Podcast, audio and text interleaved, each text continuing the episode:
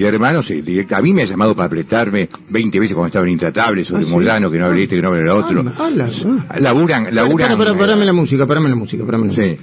¿Cómo que te llamó para apretarte? Sí, sí, bueno, y cuando vos estás hablando al aire y te dicen esto no es verdad y te empiezan, te empiezan a mandar texto, que es, eh, está bien, no te, no te dice te voy a pegar un tiro en la cabeza, pero de alguna manera ese tipo de texto que te mandaba, porque yo hablaba de Moyano, de los negocios de Moyano y demás, de, de los campos de Moyano y tantas otras cosas que obviamente son ciertas, Es, más es allá de la realidad.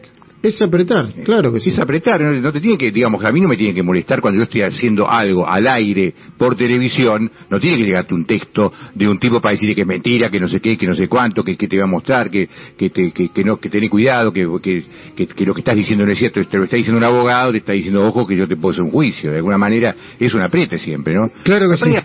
Hermanos, sabemos quién es hermano, sabemos cuáles son, con, qué, con qué no, no, no, estamos Sí, pero me quedo con el título, con, con ese título que dijiste, porque uno las cosas pasan en Argentina y todo el mundo las naturaliza. Gabriel Levinas acaba de decir, y yo le creo, el abogado de Moyano, Daniel Germano, me llamaba para apretarme.